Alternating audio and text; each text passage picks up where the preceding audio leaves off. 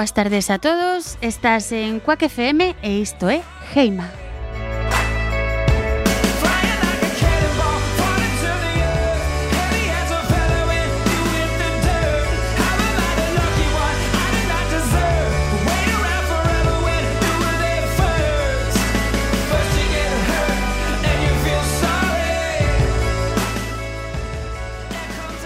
Bueno, isto que van escoitar agora de fondo, non que están escoitando, É unha, está por aí, Jorge, unha canción de L que se chama Longing into the Woods. Eh, a miña pronunciación cada vez peor, eh?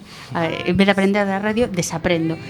Eh, por que poñemos esta canción? Por que traemos esta artista hoxe aquí? Pois entre os centos de cousas que, que temos Vou presentar antes de nada aos meus dous invitados Un ten moito que ver con este tema Que é Tommy Legido Hola, boa tarde Coñecerano vostedes porque os coitan nas ondas no programa Alegría e seguro que noutros moitos porque é dos, dos cuaqueiros máis míticos. E do outro lado, a miña esquerda teño a Fer, que vostedes non ven, pero está a miña esquerda, e que nos trae hoxe a súa banda sonora.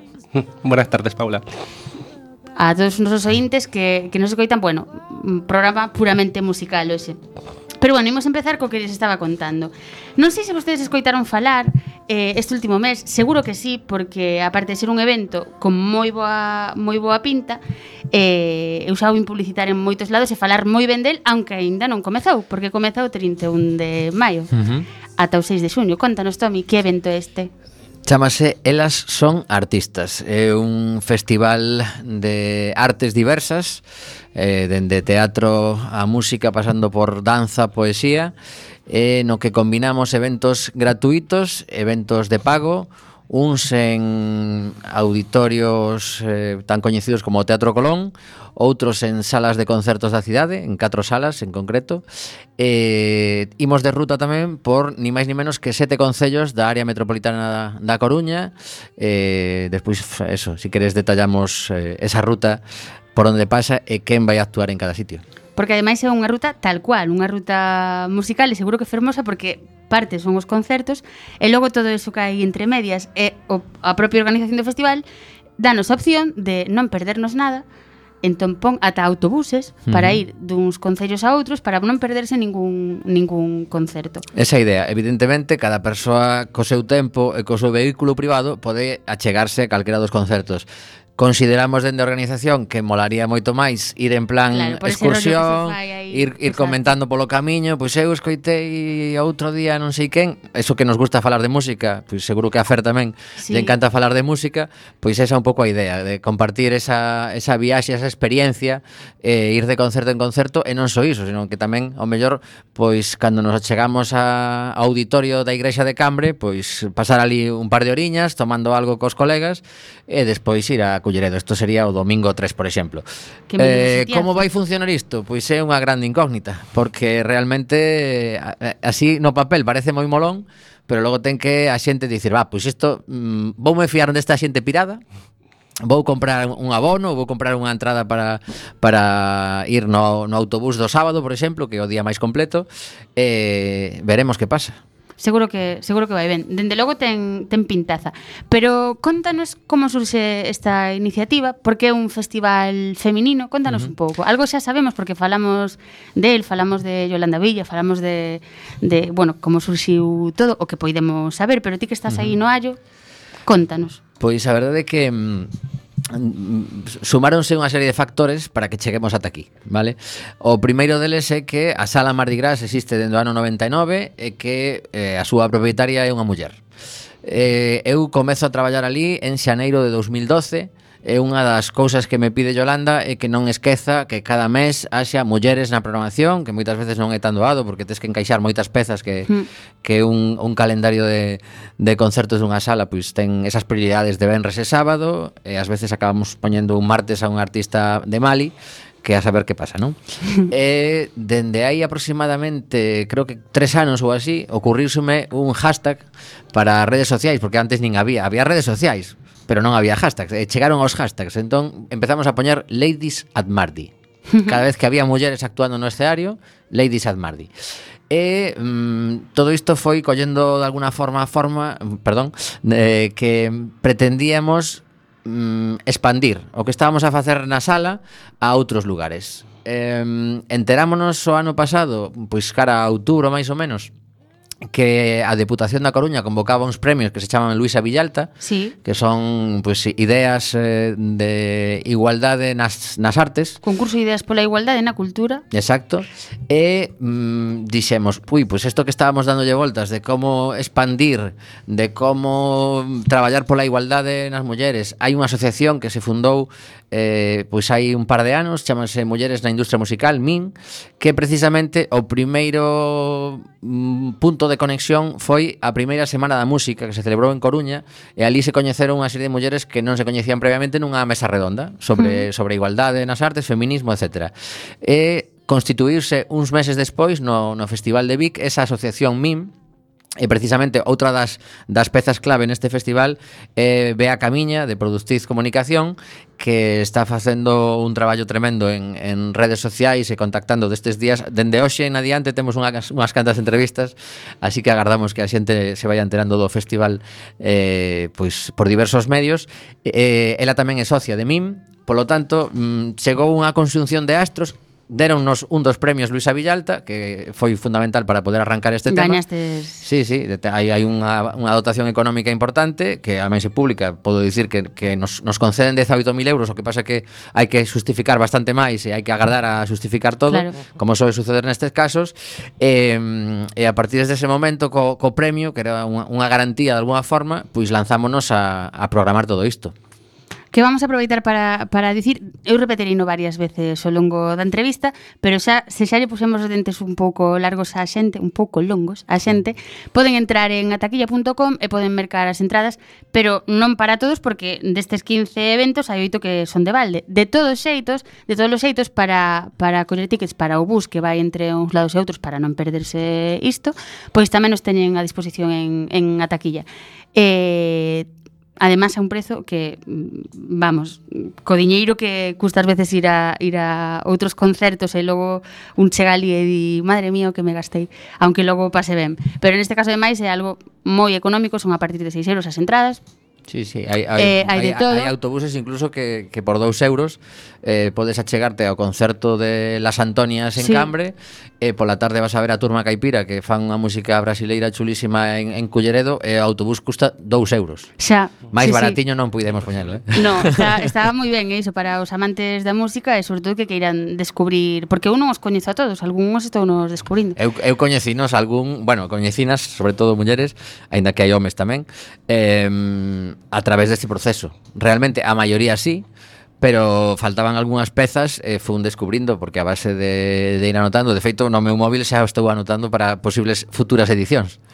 Pois, pois isto, que poderán disfrutar de, dos concertos estes nos diferentes concellos que son a Coruña, Arteixo, Betanzos, Cambre, Culleredo, Oleiros e Sada. E logo as salas da cidade que, que participan son a Bababar, Arás Filloa, o Garufa e, por suposto, a Mardi Gras, a parte do Teatro Colón. Pero sempre me preguntan se teño accións da Mardi Gras, mm, Jorge testigo de que falo moito, pero é verdade que moito, o sea, precisamente mm, dos artistas estes que, que vou coñecendo, moitos coñecinos na Mardi Gras, por exemplo, as Antonias, uh -huh. eh, gracias a Tommy, xa non sei se a Mardi ou a Tommy porque Tommy é parte da, da alma eh, da Mardi, é un sí, gustazo. Din, din que me movo bastante, sí. sí, sí. Eh, de feito, bueno, non vamos falar aquí da vida privada nosa, pero Tommy fai pouco, eu dou fe de que tivo unha homenaxe polo bo traballo que fai sí. aquí ela. Tamén está nesta programación está Silvia Penide, a quen Tomi tamén coñece ben, uh -huh. que é unha artistaza, eh, non está soa, ui, vai, eh, vai estar con Carla López, sí, con eh, Femenino eh, Plural. O, o espectáculo femenino Vai estar L, que vai estar no Teatro Colón. Ademais, eu repito, mm, os que estén acostumados a, a ir a teatros e tal, a concertos, probablemente o mellor dicen, nin vamos mirar as entradas porque nos teatros sempre é caro. E non, no caso, por exemplo, de L, que outra artistaza, e ademais en un teatro son 10 12 euros, se non me equivoco, entre sí, 10 e 12. Eh, 12 na platea e, 10 na, o sea, na, na parte superior, eh, axustamos todo o máximo posible porque é un espectáculo que é carísimo. Porque veñen por iso, por dende iso. Madrid 11 persoas, máis un reforzo que teñen aquí que non podo contar nada, pero o, o espectáculo que montan, aínda que ao mellor pois pues, sí, pois, pues, pois pues, non é a miña música favorita, pero xa só o o impacto visual e sonoro. Do concerto de L eu digo que, que a xente se arrisque e que aposte por, por ese día o Teatro Colón porque de verdade que non coñezo a ninguén. E o ano pasado que a trouxemos ao Ágora eh, convencín aos meus pais que non soben ir a concertos e eh, evidentemente saíron dali coa entrada. Perdón, co, co, co disco, co disco.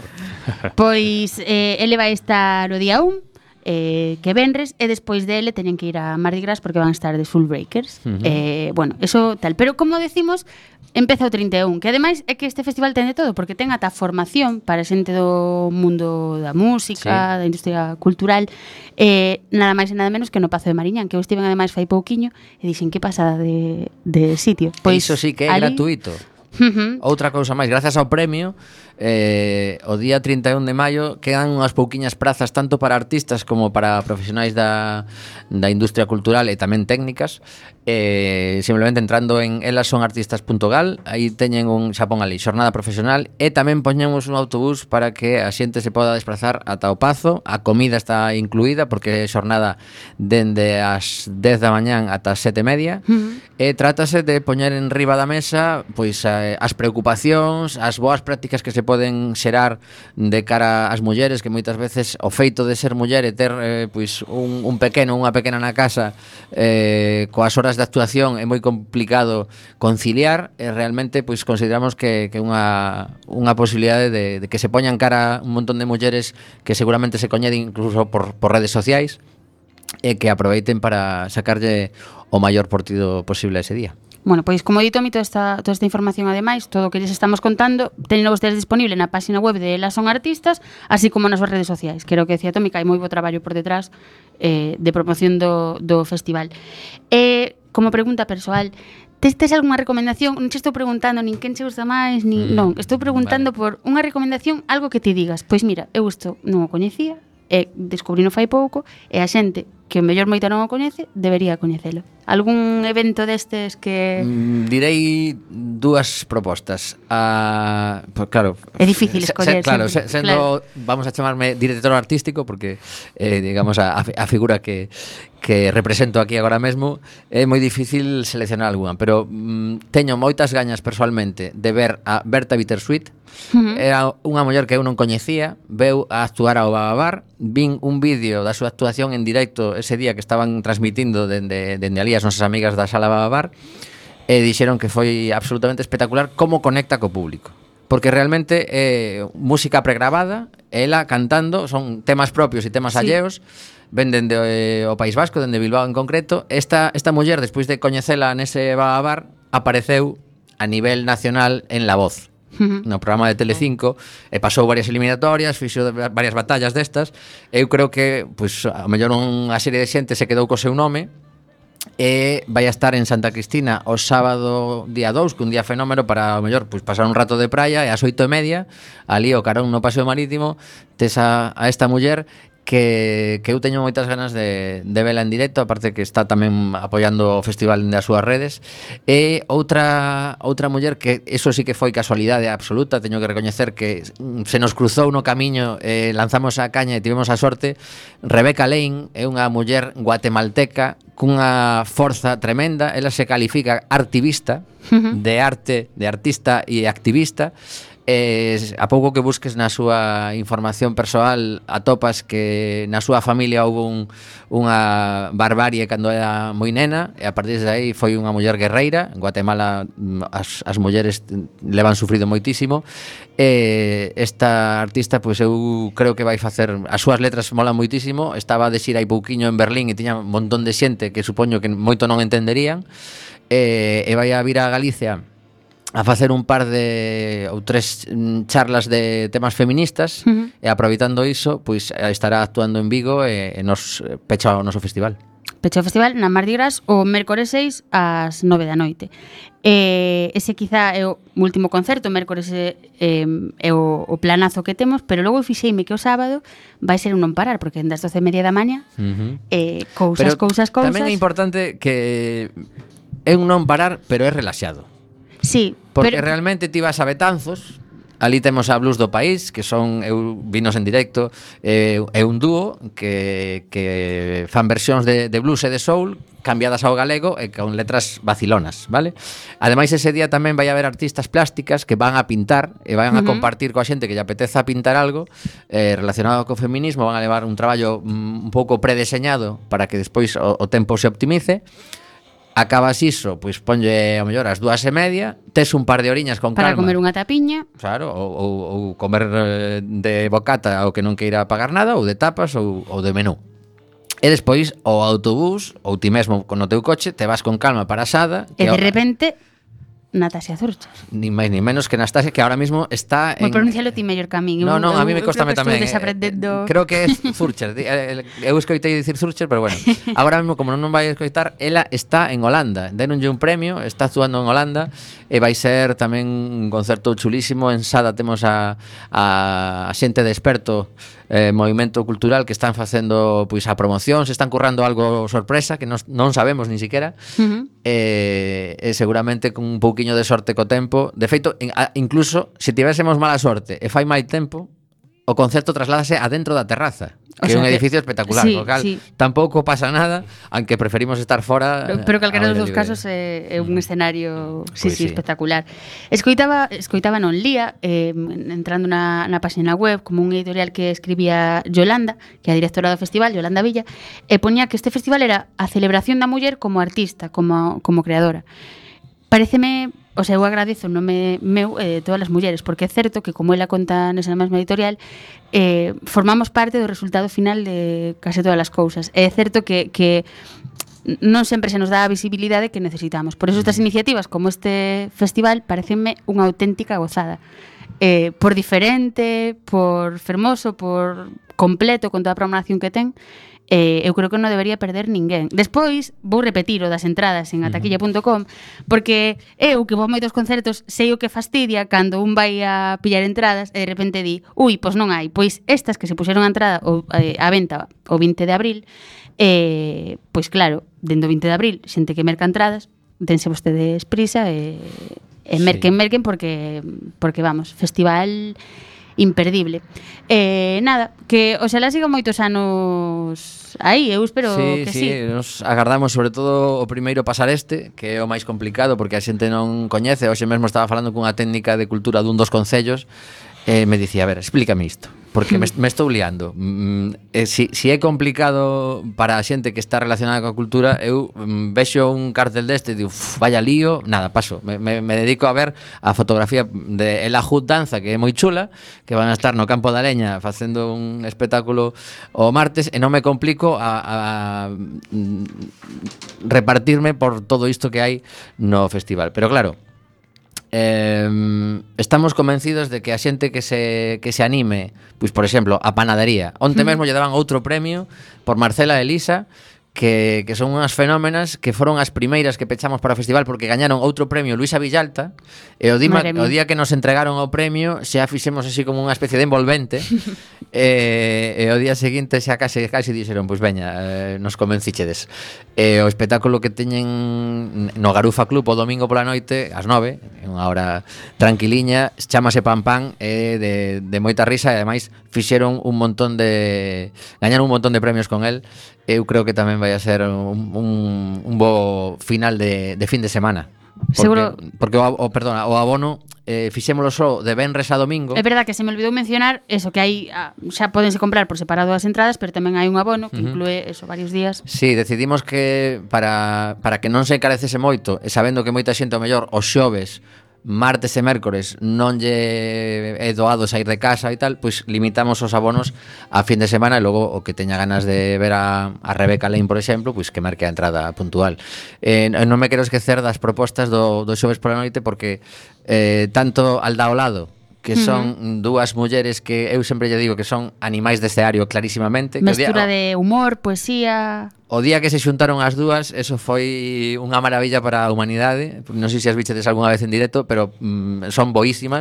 Esas son das que teño ganas porque precisamente non vin, pero o concepto uh -huh. que teñen cando estiven así buscando información e tal, dicen que interesante. Sí, sí, pois aparte de eso, elas son escritoras con libros publicados, con premios, pero logo eh, convírtense en unha especie de animadoras socioculturais que organizan sorteos co público que o que se lles va ocurrindo eh, e teñen unha chispa tremenda. E esa noite eh, facemos unha fricada que é mm, ter un concerto casi en paralelo que é no Jazz Filloa un espectáculo que eu coñezo tamén perfectamente que é de homenaxe a Billie Holiday uh. E contanos aí porque siga por onde vas Claro, eh. a, a fricada é a seguinte como é o único eh, concerto que se solapa de alguna forma mm. o a actuación de al lado ao lado no va a bar remata ás 11 da noite Vale, e o segundo pase do Filloa empeza ás 11 cuarto. Entón que decidimos? Bueno, pois pechamos os ollos, malo será que nos arruinemos e imos poñer taxis. A xente Exacto. que a xente Comentámoslo que este... aquí tamén fai un par de semanas. Claro. Eh, O sea, que me diga alguén que festival fai isto, o sea, non nin un bus, nin non, non, o sea, que festival se pon un taxi para que poidas disfrutar de de dous, dous eventos mm, sen pisalos, o sí, sea, é sí. unha unha Sí, home, realmente neste caso, como supoñemos que vai ser mm, pouca xente, sería moitísimo máis caro un bus que pagar tres claro. taxis dende dende o a Vara e coller San Andrés. Pare aquí, e xa, hmm. xa chegas directamente. E a ver que pasa, isto é un pouco experimento Pero é un experimento... O día seguinte estou chorando. É un experimento, non, é un experimento bonito e eu animo a toda a xente a que descubra e se atreva, aunque se lle gusta a súa música, e dice, eu non son ni moi de humor, ni de teatro, ni nada, pero que se meta a descubrir, porque moitas veces acabas descubrindo, eu recordo o ano pasado, por exemplo, no noroeste, recordo un concerto dun instrumentalista islandés, o que fun no, na Fundación Luseoane, uh -huh éramos pouquísimas persoas e das pouquísimas que eran, o ver que era solo instrumental, moi pausado, marcharon 30 E, e realmente a min pareceume un espectáculo de luces, música, pareceume fermosísimo. E dixen, madre mía, non, non, eu non teria descoberto a, a este músico nin de coña se, se non mo chegan a poñer así en bandexa. E isto mismo, en plan, un o mellor é máis de música ou é máis de, de teatro ou máis de rap, máis de... que teña un estilo, pero diga, vou descubrir os outros porque é unha pasada. E por descubrir non se perde nada. E, e dende logo que, que é recomendadísimo. Tomi recomienda. e, e Heima recomienda. eh, Jorge, ponos aí un hashtag ou algo de, de Heima recomienda tamén. Sí, porque estaba aí intentando subir a a, ao Facebook, pero se me, se, se me cruzou unha chamada e quedou a medias. Estaba dicindo que, que, que raro estar en Coaque FM sendo entrevistado en vez de sí, entrevista. Sí, para mí é raro tamén, porque eu teño que decir que as dúas persoas que me meteron en Coac son Jorge Graña, que está aí os controis, e Tom Elegido. Conta, conta, entón, como, para, como se disfruta isto. Para min, moitísimo. Estou enamorada da radio, pero para min estar agora mismo entrevistando a un e tendo outro enfrente é como que raro todo. Pero, sí, sí, un amoreime da radio e calquera me quita ese amor agora. Pues sí bueno. Así que nada, eso, animamos a toda a xente a que entren nas redes sociais de las Son Artistas se necesita máis información, aí teñen a todos os artistas, todas as actuacións que hai, entren a taquilla.com para vense xa coller un bus, para coller entradas para concertos e recorden que hai oito de balde, que logo non digan pois non vou porque tal. Hai que ir a todos, porque os que non son de balde son case de balde, son moi moi baratiños. E, e nada, pechamos, despedimos a, a Tommy, que anda sempre a mil, E agradecemoslle moito a, a visita. Vámonos ir co temazo que escoitábamos ao principio. Non sei que me di Jorge.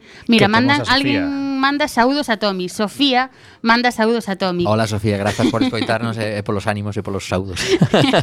Temos que facer unha unión aí. Alegría, Jaime. Bueno, moitísimas grazas por convidarme.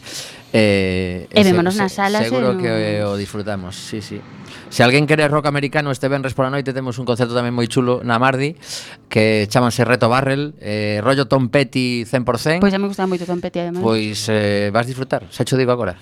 Pois si tamén vin que temos que comentar que onte porque non puiden porque era mal día martes, pero onte tamén tivestes un sí, sí, sí, un sí. evento que ademais pues era mira, era benéfico. Casi 120 persoas o sí, martes. Pois pues estiven a puntillo, pero claro, non, non me deu o día para máis. Uh -huh, pois, pero sí, sí que si sí que o vimos. Alegranos moito, o sea, alegrámonos moito de de que para para un tema solidario, pois a xente decidise que o martes era un bo día para chegarse ata ali. Mm.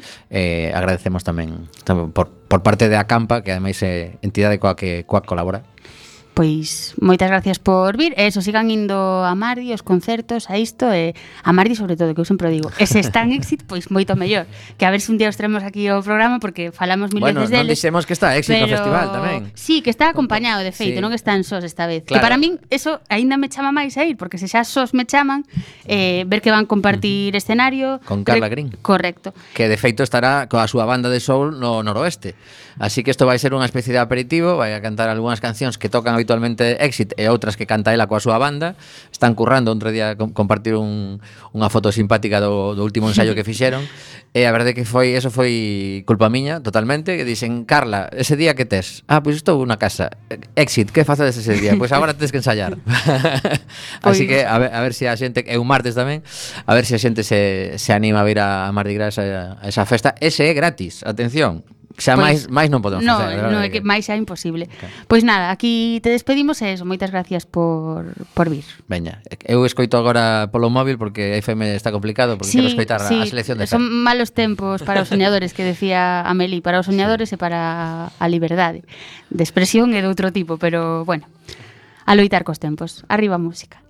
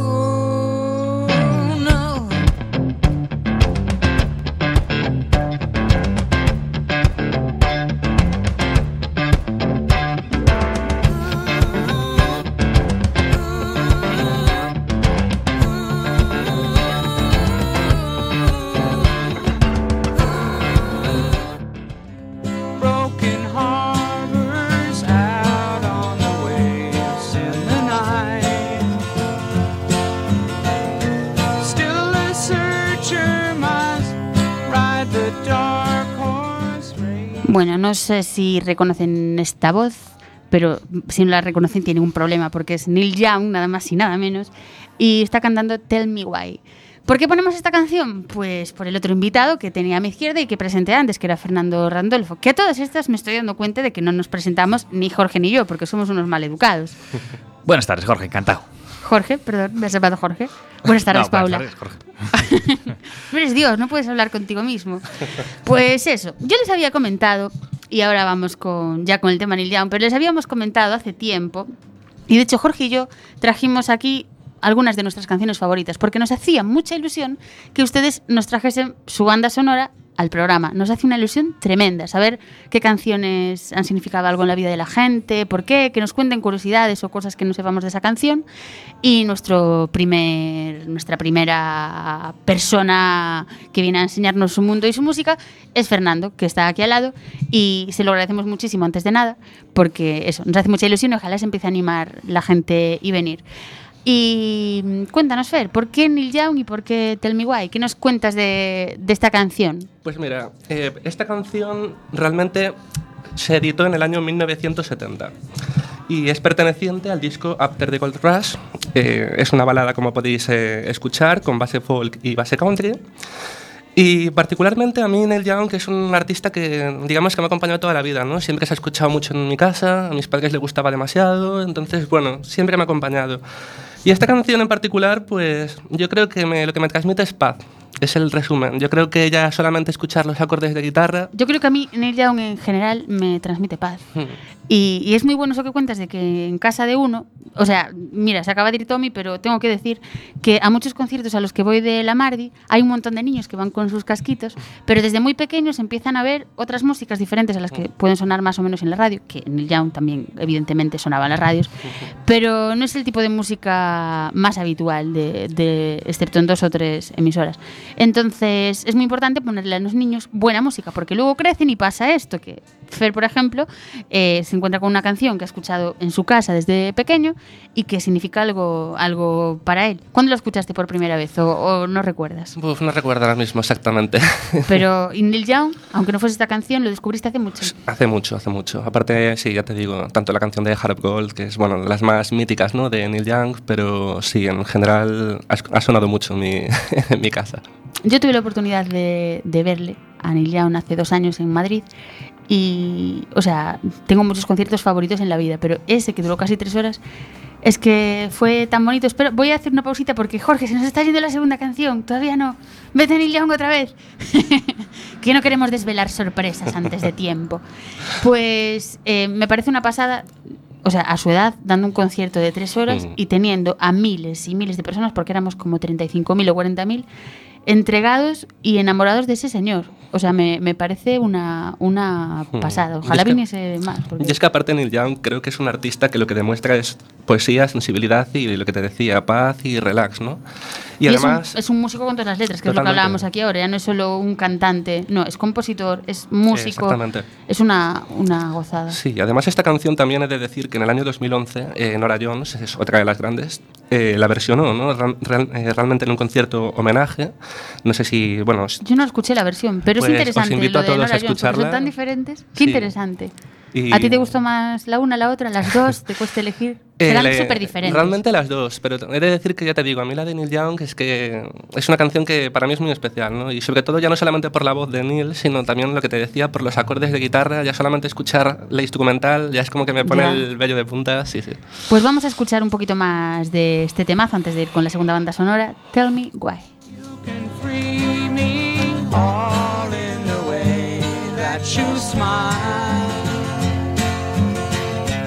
Tell me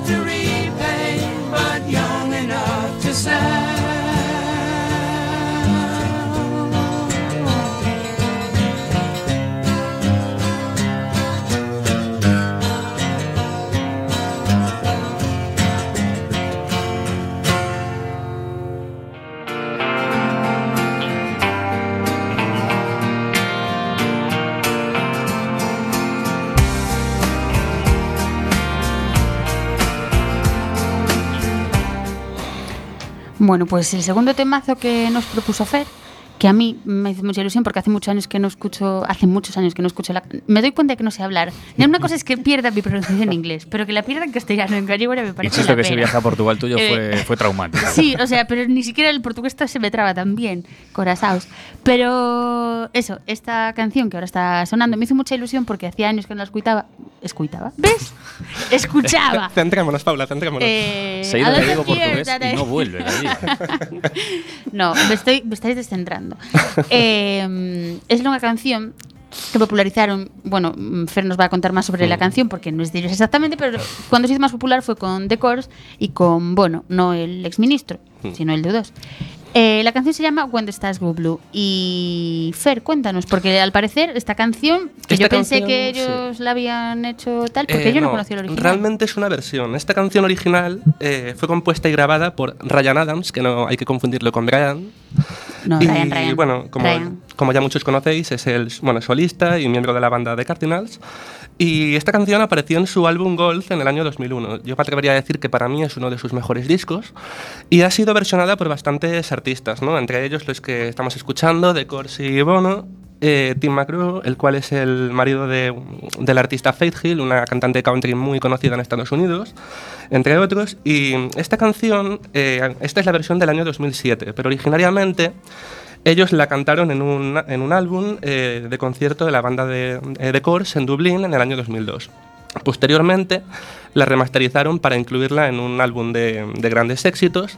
Y esta canción a mí la verdad es que es bastante em, importante porque The Course es como una de las bandas de, mi, de toda mi vida. Y además tuvo mucho éxito, porque yo, o sea, ya te digo, yo conocí, por ejemplo, esta canción, Ujú. disculpen mi incultura Rayanadamevska, me acabo de inventar un- una palabra, Rayanadamevska. No sé por qué le pongo como acento ruso No, lo, lo que pasa es que vas con pies de plomo pronunciando. Claro, es que me da miedo pronunciar todo.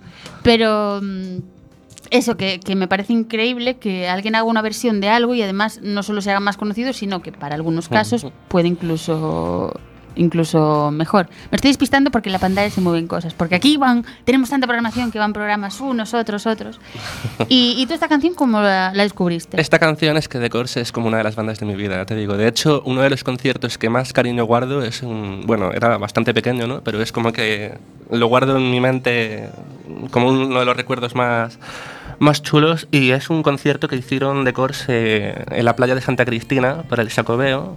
Anda, aquí al lado. Y sí, vino Mike Oldfield, vino Luarna Lubre y estaba The Course ¿Y dónde estaba yo? O sea, ¿qué, qué año fue? Pues no, ahora mismo Seguro que estaban creo que fue haciendo, en porque el soy cambio de superjoven. Creo que fue por el cambio de milenio, no me... No, no estaban haciendo, era un poco ya no joven. Sí, joven sí. Pero, jolín, pues qué pasada. Pero sí, hace ya bastantes años, pero sí. Y ya te digo, The Course es uno de. Es un grupo ¿Te ha costado que- elegir, por ejemplo, si te digo, de las canciones de The Course, elegir una y traerme? ¿Te ha costado elegir? Me ha costado elegir, me ha costado elegir, porque también tengo bastantes. eh, sí, de esa, de esa banda. eh, Runaway es una canción No importante. sé si siguen haciendo giras o conciertos o así. ¿Has Sacaron pensado alguna vez? Sacaron disco el año pasado, creo. Pero España no ha Pero empezado. ¿no? España, entre ellos, no. Sé que hicieron una gira en Reino Unido.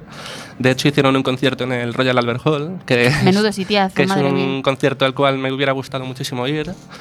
Y la verdad es que por España no lo sé. No sé si ahora vendrán con el nuevo disco, no lo sé. Pero sería la verdad que un gusto. Jorge, ¿tú qué opinas de tanto de Neil Young como no de ellos, sino de las canciones que te hemos puesto? ¿Te están Por ahora, por ahora el oído? estamos poniendo, como siempre, en la tónica del programa, temazos, hashtag temazos. Es que aquí, o sea, todos son temazos. Eh, mira, mira, justamente Fer nos estaba hablando Año 99. y amplíame ahí porque como siempre, ustedes dirán, tú no llevas gafas que nunca te las vemos puestas en las fotos ni en ninguna parte. Pues sí, las llevo normalmente, pero no me pregunten por qué, me, me saco las de sol al llegar aquí. Si vengo conduciendo y me olvido de ponerme las otras. Entonces no veo, pero Jorge me lo acaba de ampliar como a tamaño 300%. Tamaño y veo abuela. que Sofía nos escribe, que Sofía saludaba a Tommy, recuerden, eh, vamos a mandarle un saludo a Sofía. Yo siempre digo, en plan, a esta gente que nos escucha y al gremio de bibliotecarios, al gremio de artistas y al gremio de todos los que nos escuchen. Pero voy a hacer un saludo muy especial hoy y es más, le vamos a dedicar el programa a Sofía porque desde que empezamos a, a emitir es de nuestra Oyentes audiencia fieles. más fiel. Sí, sí. Y nos, nos hace recomendaciones y un montón de cosas. Y nos acaba de mandar el enlace que habla ¿De de, de- exactamente, de cuando estuvo en A Coruña. Y Jorge, ¿te puedes creer que no veo si estuvo delante de 50.000 o 60.000 personas? no sé 60.000. si es un 5 o un 6. Sí, y aparte me acuerdo que justo cuando terminó el concierto para volver era, bueno... Bueno, es que, Bueno, es que o hubo sea, que nunca en- Santa Cristina vio 60.000 Sí, personas. sí, sí, sí. Hubo que volver un peregrinando. colapso, Un colapso, un colapso. Suerte para los que vivimos aquí cerca de A Coruña malo para los que venían de Vigo, de Ourense o, o de Bueno, Rioja. esos probablemente tenían coche para volver, pero el resto hubo que volver a patas. No, y aparte, Pues, vos- ay. y aparte vosotros imaginaros en aquella época... Sarna con gusto, con gusto non pica. Sí. No, a- no es así, ¿no? Sarna con gusto no pica. Ay, no, sí. En portugués era diferente, si es lo que buscabas. No, realmente me estaba dejando llevar por mi acento ruso. No, Y- pero- Yo lo que decía es que en aquella época también imaginaros que Michael Fields y The Course en aquel momento le estaban petando, ¿no? Entonces era un concierto de, de dimensiones... Pero la gente esta, o sea, realmente si hoy da un concierto aquí, lo volverían a petar, porque Mm. son artistas que Sí, se- sí. llegaron y se quedaron porque a todos nos han, nos han gustado. Pues dale ahí... No, espera, nos está abriendo la noticia Jorge y vamos a ponerles más de esta cancioncita, pero ahora se la, se la ponemos. ¿Qué puedes resaltar de la canción? O dale, si no, dale para arriba, dale para arriba.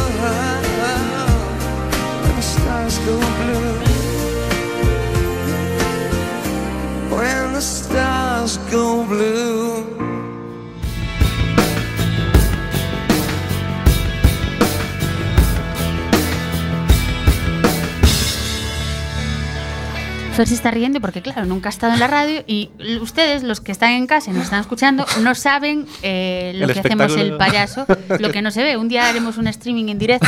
eh, creo que el streaming ya en sí lleva implícito que es en directo. Bueno, da igual, haremos un vídeo en directo en alguna plataforma o en YouTube por ahí. Paula gesticula mucho y hace muchos gestos y yo a veces dudo si es que baje la canción o, o unos tallarines Sí, del que Time Market. Hay dos no sé cosas lo que decir aquí. Una, que somos muy payasos, entonces hacemos mucho el payaso. Y dos, que desde que empezamos este programa hace unos meses, Jorge y yo seguimos siendo incapaces de llegar a un entendimiento. Entonces, él, de vez en cuando, está a través de una, o sea, PC, no, una- un cristal. Yo le veo de lejos hacer gestos y digo sí, sí, pero realmente jamás lo entiendo. Y él a mí tampoco. Entonces, por eso luego hay fallos técnicos, pero muchos son faltas de entendimiento nuestras. Lo único que entendemos es que cuando pone on air en grande y en rojo y se ilumina la luz, es que estamos en el aire. Pero tenemos que hacer un curso avanzado, Jorge, de, de mímica profesional musical. Tendríamos que aprender, aparte de insultos y palabrotas, otras cosas en lenguaje de signos, lo cual nos ayudaría. No, deberíamos, deberíamos. Pues tema? ¿Qué tema cuéntanos, tenemos Fer, ahora? ¿qué está sonando? Es Lenny Kravitz cantando Again, ¿no? Eh, correcto, correcto. Cuéntanos, cuéntanos Pues por qué es- esta canción o cuéntanos algo de ella que no sepamos. Pues esta canción es del año 2000, pertenece al álbum de grandes éxitos de Lenny Kravitz y he de decir que esta canción ganó un Grammy. Ganó el premio Grammy al mejor intérprete masculino de rock en el año 2001, eh, hecho el cual eh, Lenny Kravitz ya había conseguido con otras dos canciones, con Fly Away y con American Woman, la cual eh, versionó para la segunda parte de Austin Powers.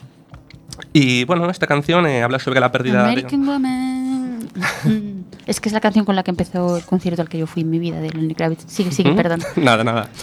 Pues esta canción decía, eh, habla sobre la pérdida de contacto con un amor del pasado y medita sobre la posibilidad de, re- de retomar esta relación. Y esta canción, pues bueno, es de las más míticas, ¿no? Yo creo que de, de Lenny Kravitz. eh, bueno, a, mí, a mí me gusta tanto que. A mí también, O sea, las hay míticas y luego están mis favoritas, que aunque no sean míticas, las meto. Siempre digo, esta es mítica, pero no- a lo mejor Mm. no es tan mítica, pero como a mí me tiene enamorada. ¿Visteis alguno de vosotros dos, Jorge y Fer? Eh, qué confianzas me tomo con los invitados. Fer. Jorge y Fer. ¿Visteis vosotros el concierto que, que dio aquí Lenny Kravitz en 2008? en. Coruña, yo no pude ir. No pude Pues ir. muy mal. Me queda la espinita. porque me- Pues una espina grande, ya te lo digo. Porque es otro de los conciertazos de, de mi vida. Tengo que decir además que cuando nosotros estábamos ya enamorados de Lenny Kravitz después de dos horas y diciendo, Dios mío, Dios mío, eh, soy tan feliz que quiero morir. Eh, así va Lenny Kravitz, salta del escenario y empieza a- o sea, se tira encima de la gente, luego lo bajan, empieza a andar entre la gente, primero en pista, luego se sube a las gradas, empieza a ir por las gradas, y yo, o sea, si me pincha en ese momento, no sangro, porque era todo amor por Lenny Kravitz. Y, y qué temazos, además acaba de sacar en ese momento el álbum que contenía I'll Be Waiting. Es que, Eh, entonces de repente le veo sentado a un piano de cola. Yo le decía hace un ratito a, a Tommy que comparte Lenny Kravitz con L, no con Tommy, comparte con L el piano, los dos son pianistas, y que me sigue emocionando la música en piano. Y ver a Lenny Kravitz, él solo con su voz ahí tocando, Una pasada. pues vas a tener la oportunidad, si quieres, o bueno, no- creo que no hay entradas ya, porque creo que lo habíamos hablado. En el Festival Santo Camino va a estar Lenny Kravitz. Lo sé, lo sé. Tenéis que pelearos en la reventa por ellas, que alguna hay por ahí. No, volando. yo no me voy a pegar. Desde aquí digo a Esmerar de Industrias Creativas, SL, que voy a pediros una acreditación. Si ya me están escuchando, que seguro que sí, y me la quieren dar, pues pónganse en contacto con el programa. Y, y me gustaría mucho retransmitir este Es que aparte- evento. Jorge se está riendo, pero no entiendo por qué. Aparte que... cartelazo, cartelazo el del festival, ¿eh? Sí, porque- Jorge, por favor, dinos por qué te ríes. No, no, no, no, concuerdo que. No le gusta mucho que dé nombres fiscales. No, pero concuerdo en la queja, es, es obvia y más que tal. Y esa es una pena que la gente no pueda acudir a. Sí, tenemos que decir que ahí no sabemos quién es la culpa, si de Etiquetea, creo que era Etiquetea la plataforma que lo vendía o qué, pero yo les había contado que estuve hora y cuarto en una cola virtual, al final, o sea, fue imposible, me levanté un día a las 9 de la mañana y a las 10 y cuarto ya mm, había entradas a 89 euros y cuando pinché para comprarlas desaparecieron del carrito. Y, mm, y bueno, si alguno tiene la suerte de ir al, al festival, si no, otra cosa les voy a decir yo. El Monte de Gozo, eche grande. y tiene muy buena acústica, incluso aunque estés fuera. Porque yo recuerdo que el concierto de Bruce Springsteen también era 10 o 15 años, la gente que se quedó fuera, eh, subidas por las colinas adelante para poder escuchar a... Eso Que no es lo mismo, no es lo mismo. Pero es Pero gratis. con una trompetilla, un- Claro. una visita. Es para la gente pobre como nosotros. Pobres como ratas, pero amantes de la música. Pero sobre todo tenemos que recordar que somos un medio comunitario y queremos acreditaciones. Correcto. ¿A ti te gusta Lenny Kravitz, Jorge? Bastante. Más te vale.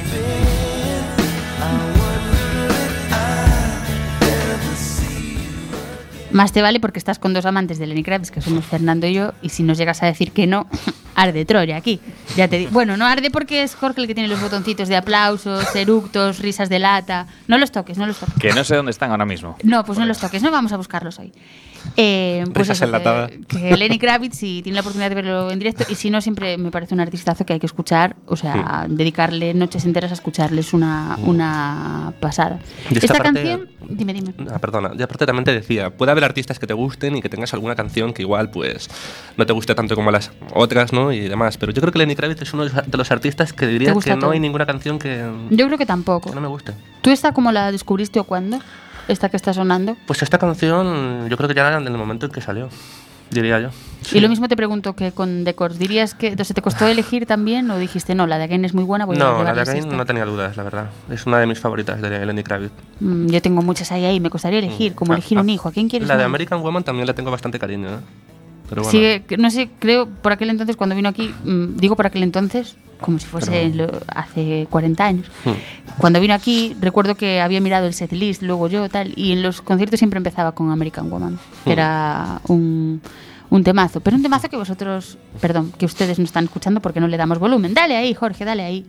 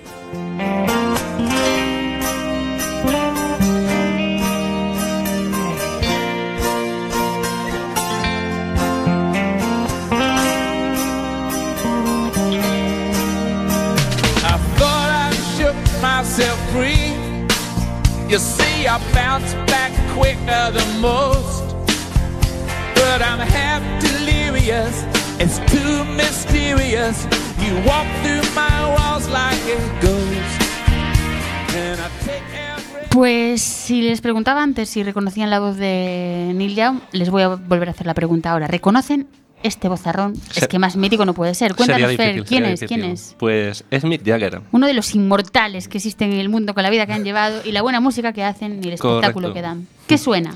Pues la canción que estáis escuchando eh, se llama Old Habit Die Hard, podría traducirse como los, eh, los viejos hábitos nunca mueren. No, ellos lo saben de primera mano. Un saludo desde aquí a, a Mick. Y esta canción es del año 2004. Eh, fue lanzada como parte de la banda sonora de la película Alfie. Tenemos que decir de la película Alfie la versión de 2004. Pero si Eh, ustedes no la han correcto. visto, que está muy bien, vean por favor Alfie, la original. Correcto, sí, por favor. Prosigue, prosigue, Fer. Aparte, Fer es otro amante del cine clásico y, y seguro que si no lo llego a decir yo ahora, lo iba a decir. Sí, la verdad que sí. Pues esta canción, como decía, fue lanzada en el 2004 como parte de la banda sonora de, de dicha película, la cual, eh, bueno, la versión del 2004, ¿no? Eh, fue protagonizada por Jude Law. Y la peli, como decías, Paula, es, eh, bueno, es un remake de una cinta de- del año 66 protagonizada por Michael Caine. Trata sobre un bueno, mujeriego neoyorquino que se replantea su modo de vida. Eh, la peli no es muy memorable, la del 2004. Pero la banda sonora para mí eh, merece muchísimo la pena, ¿no? Y esta canción ganó el Globo de Oro en el año 2004 como mejor canción original. Y bueno, esta es la, la versión, eh, bueno, quiero decir, la canción eh, con eh, Mick Jagger solo, ¿no? Hay otra versión con Dave Stewart y Sheryl Crow, aunque bueno, yo particularmente me quedo A mí yo me quedo quedé con esta. La escuché y me gusta mucho. Dale y caña, Jorge.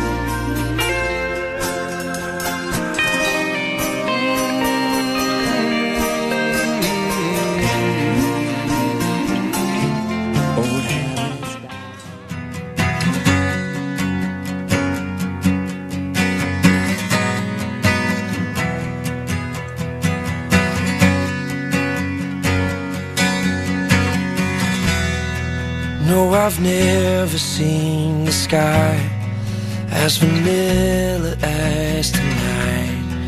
And it's here I hold you close when I finally close my eyes.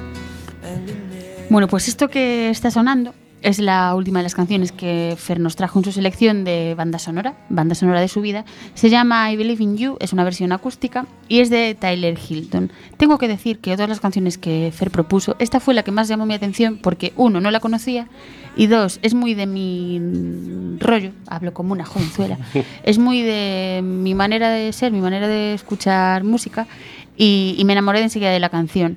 Pero claro, es un artista que no es muy conocido. Cuéntanos, Fer.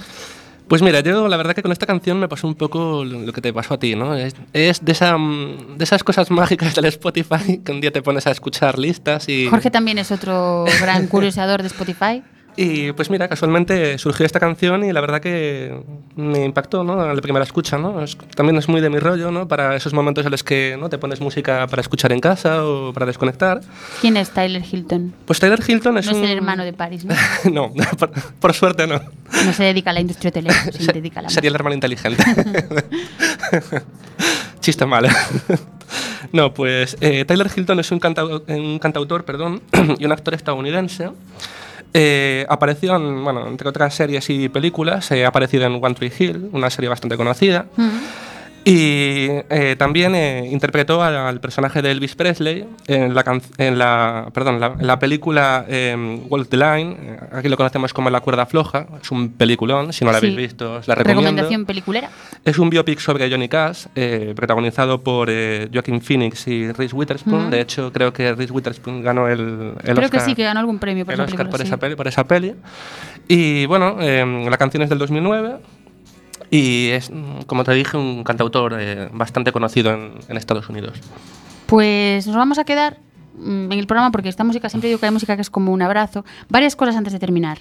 Uno, agradecerle gracias infinitas a Fer y a Tommy que ya se nos ha ido, pero... Un placer. Pero vamos, a ambos les agradezco mucho, mucho la visita. Es muy agradable que la gente comparta cosas. Segunda cosa que quiero decir.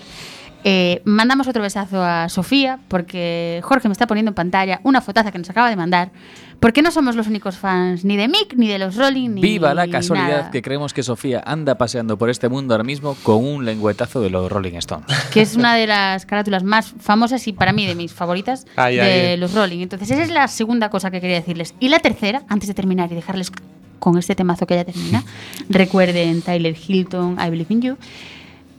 Vamos a abrir hoy una encuesta sobre que tenemos que terminar con cine nórdico, pero sobre dos tipos de cine para que ustedes elijan cuál será nuestra próxima investigación cinéfila. Así que les damos un besazo, les dejamos con la música. Jorge, despide, tú también. Eh, hasta la semana que viene y ante cualquier tipo de encuesta que proponga Paula, sabéis Siempre- que tenéis que votar Cine Turco. Un besazo a todos, muchas gracias por escucharnos y recuerden, compren entradas para Ellas son artistas que lo disfrutarán mucho. Hasta la semana que viene. When I'm this